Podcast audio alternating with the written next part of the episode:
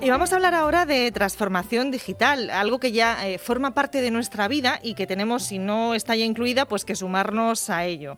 Tanto los ciudadanos como las empresas, los trabajadores. Vamos a hablar con uno de los principales expertos que tenemos aquí en la región de Murcia. De hecho, él eh, tiene posesión de un certificado de transformación digital que está otorgado por una de las universidades más prestigiosas del mundo y por lo tanto, bueno, pues es un gran experto en esto de la transformación digital. Además, es el director de tecnología de Connery y nos visita aquí en los estudios de Onda Regional de Murcia. Jorge Juan Rosillo, buenos días. Hola, buenos días. Bueno, vamos a hablar de transformación digital, eso que últimamente se habla muchísimo. Para empezar, ¿qué es exactamente la transformación digital?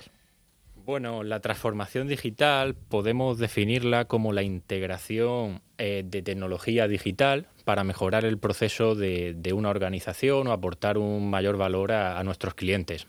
Cuéntanos un poco, este certificado que tú tienes por parte de la MIT, eh, ¿qué es, en qué consiste y por qué es algo muy prestigioso que no todo el mundo tiene? A ver, eh, el MIT al final es el Instituto Tecnológico de Massachusetts, una de las universidades más prestigiosas en todo el mundo. Y hace unos nueve, diez meses sacó este programa de certificación digital hablando sobre transformación digital. Y, y resulta de, gran valor ¿no? para todas las organizaciones contar con la tecnología y la experiencia puntera de una institución como, el MIT. Cuéntanos un poco de qué manera tienen que adaptarse las empresas, qué se tiene que, incluir y cuál es el futuro. Bueno, es ese futuro que ya es presente y, y que muchos ya se han subido a ese carro, pero que tenemos que hacerlo sí o sí.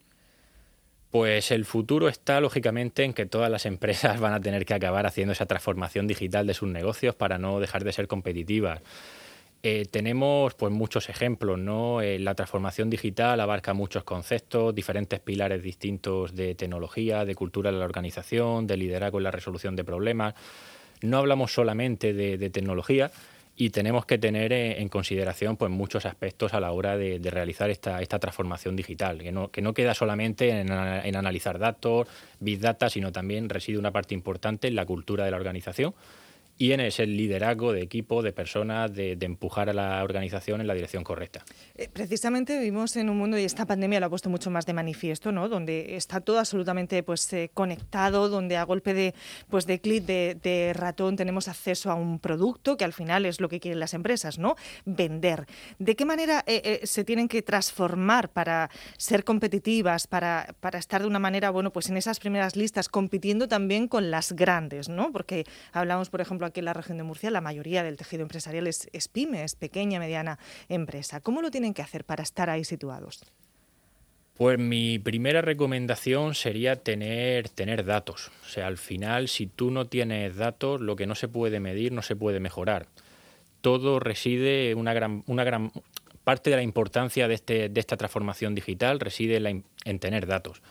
Aquí podemos poner un par de ejemplos, como por ejemplo eh, con, IoT, Internet de las Cosas, como en la NBA los jugadores profesionales pues tienen una trazabilidad de todo lo que, de todo lo que están haciendo, de todo lo que, todos sus lanzamientos, de dónde lo de, de dónde aciertan, probabilidades, tasas de éxito, de fracaso.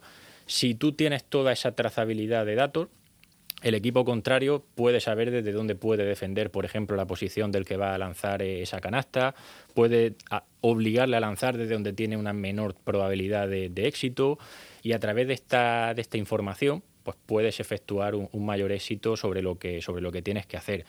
Otro ejemplo claro sería con Lo que siempre hemos dicho, la información es poder. La información es, siempre, es siempre poder. Otro ejemplo muy claro sería con, la Fórmula 1, cuando el equipo de Red Bull eh, hizo un despliegue de, de IoT contrató analistas de datos, hizo un, despliegue brutal y ganó el campeonato pues tres, cuatro años seguidos. Mercedes se dio cuenta de esta estrategia, lo aplicó y ganó el campeonato cuatro o cinco veces seguidas. Y a raíz de esto el resto de equipos aplicaron IoT para ya no ser más competitivos que el resto, sino simplemente para estar en sintonía. Lo mismo ocurre con, con las industrias del sector o lo que tenemos hoy en día. Lo que a día de hoy nos puede parecer muy competitivo respecto a nuestros competidores, llegará un momento en donde no, nos equiparemos y, necesariamente necesites tener ese despliegue tecnológico ya no para ser más competitivo, sino para no quedarte fuera de mercado.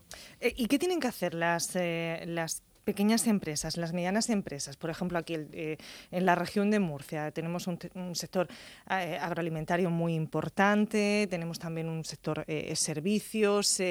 ¿Cómo lo tienen que hacer? Porque muchas veces los empresarios dicen, bueno, pues es que no, no sé cómo hacerlo. ¿Por dónde tienen que empezar? Bueno, ahí cada, cada organización es un mundo, ¿no? Habría que estudiar un poquito internamente cuál es el proceso que ejerce, que ejerce cada una de, estas organizaciones. Pero en, en, una primera instancia empezaríamos migrando todos nuestros servicios físicos a cloud, todo llevándolo a la nube tenemos más rapidez a la hora de desplegar aplicaciones, de desplegar servicios, redundancia en nuestros servicios. Si, por ejemplo, tienes un e-commerce y se nos cae la página web, automáticamente eh, desplegaría otra, otra página web, desplegaría otro servidor. Y internamente el cliente no se enteraría de lo que, de lo que está haciendo. Primera recomendación, pues migrar todos los servicios a, cloud, a la, a la nube. Segunda recomendación, que la cultura de las organizaciones esté enfocada en, en hacer esa transformación digital si no hay una cultura de la organización que quiera hacer ese cambio, ahí tienes, el primer problema ¿no? dentro de tu, propia, de, tu, de tu propia organización. Y otras recomendaciones que podría hacer, pues sería esa identificación del problema que quieres solucionar a través de transformación digital, pues identificar el problema que quieres solucionar con tres, cuatro pautas clave, ¿no? Siendo pues muy claro, breve y específico con el problema a solucionar, intentar no definir la solución del problema cuando estás especificando ese problema para que te dé una visión con mayor perspectiva y centrarte, por ejemplo, en, en, las causas subyacentes de este problema, no en los síntomas. O sea, si tú tienes un problema X que te genera tres, cuatro problemitas más pequeños, no nos centremos en los pequeños, vamos a intentar abordarlo desde, desde una perspectiva mucho más global, desde la raíz del problema. ¿Y todo esto cómo, eh, cómo se hacen desde las eh, pequeñas? Porque claro, eh, nos ponías antes esos ejemplos, por ejemplo, de empresas muy, muy potentes, pero las pequeñitas, ¿cómo, ¿cómo, lo pueden hacer? ¿Tienen también a lo mejor que tomar conciencia de incorporar a sus plantillas a trabajadores con tu perfil, por ejemplo? A ver, siempre sería necesario ¿no? disponer de perfiles TI dentro de las organizaciones. En caso en el que no sea posible, pues siempre puedes contar con, la mano de expertos, de empresas que se dedican a esto. Desde las posibilidades que tiene una pyme, no una pyme pues engloba bastante, pequeña y mediana empresa, hay empresas con más recursos, empresas con menos. Podemos ir desde pequeños desarrollos que puedan tener pequeñas empresas hasta desarrollos pues, de gigantes tecnológicas.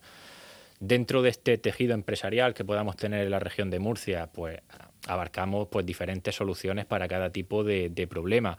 Toda la zona agrícola, pues puedes utilizar inteligencia artificial para ver el estado de los cultivos, cómo va a crecer, cómo va a cambiar en el entorno en función de la meteorología, todo este tipo de datos te va a permitir tomar mejores decisiones, pero al final volvemos a lo mismo. Lo primero que necesito son esos datos para poder trabajar sobre, sobre las soluciones.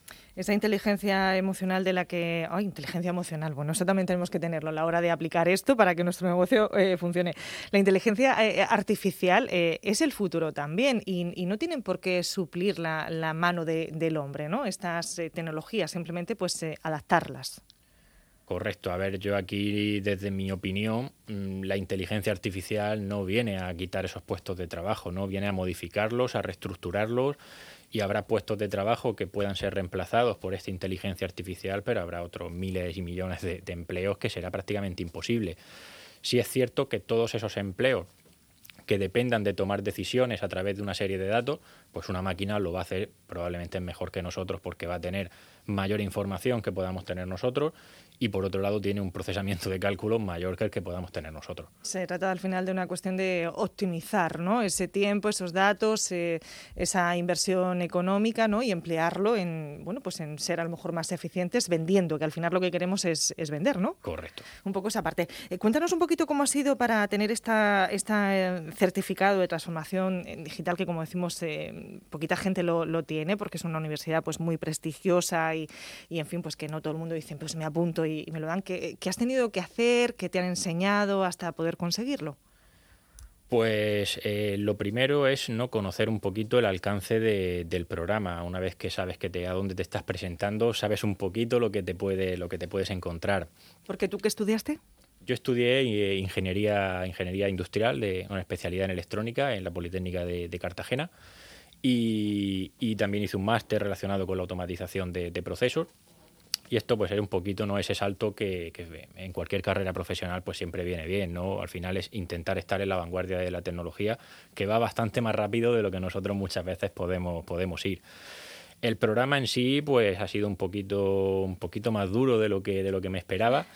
Ya no por la por la cantidad, ¿no? De la... Si para ti que eres ingeniero industrial ha sido duro, imagínate. Ha sido, ha sido duro, no, no tanto por, por, el, por el concepto que te, que te explicaban, sino por el ritmo que tenía de, oye, cada semana hay que entregar trabajos, prácticas, eh, foros, eh, actividades con, con, los compañeros y al final pues se crea ahí un ambiente de trabajo con otros 95 profesionales que es bastante, bastante enriquecedor. Eh, este es un poco el, futuro que, tenemos también de, sumarnos a, pues, a tener este tipo de certificados, a, tener estos reconocimientos para poder trabajar el día de mañana. Todo, todo ayuda, ¿no? No creo que sea un requisito indispensable, pero al final el ver esa, por parte de las empresas, creo que el ver esa evolución continua por parte de otros trabajadores o de querer mejorar o de querer aprender sobre las nuevas tendencias, te va a abrir las puertas. Lógicamente, la tecnología que vamos a estudiar hoy en día va a ser totalmente distinta a la de dentro de 10 años. Si dentro de 10 años no te reciclas, pues probablemente te quedes un poquito más fuera de mercado que la gente que se incorpora nueva con estas nuevas tecnologías ya aprendidas desde sus universidades. ¿De qué manera estás aplicando tú estos conocimientos, por ejemplo, en tu trabajo diario? Cuéntanos un poco, ¿cómo es tu trabajo día a día? Pues mi trabajo diario, si te dijera que tengo dos días iguales, te mentiría, ¿no? Al final vamos un Aquí poco. Aquí nosotros tampoco, ¿eh? Los periodistas tampoco. Eso, eso es entretenido, ¿eh? Porque si no te aburres. Es, es, muy, muy, muy entretenido, ¿no? A veces un poquito caótico eh, el tener que tirar para diferentes caminos, pero vamos intentando aplicar toda esa tecnología, procedimientos en todas las áreas de nuestra organización, ya sea desde eficiencia energética, fotovoltaica, sistemas de monitorización intentamos pues aplicar todo lo aprendido, ¿no? En todo, al final una formación la haces para, para sacar una rentabilidad, un retorno de inversión.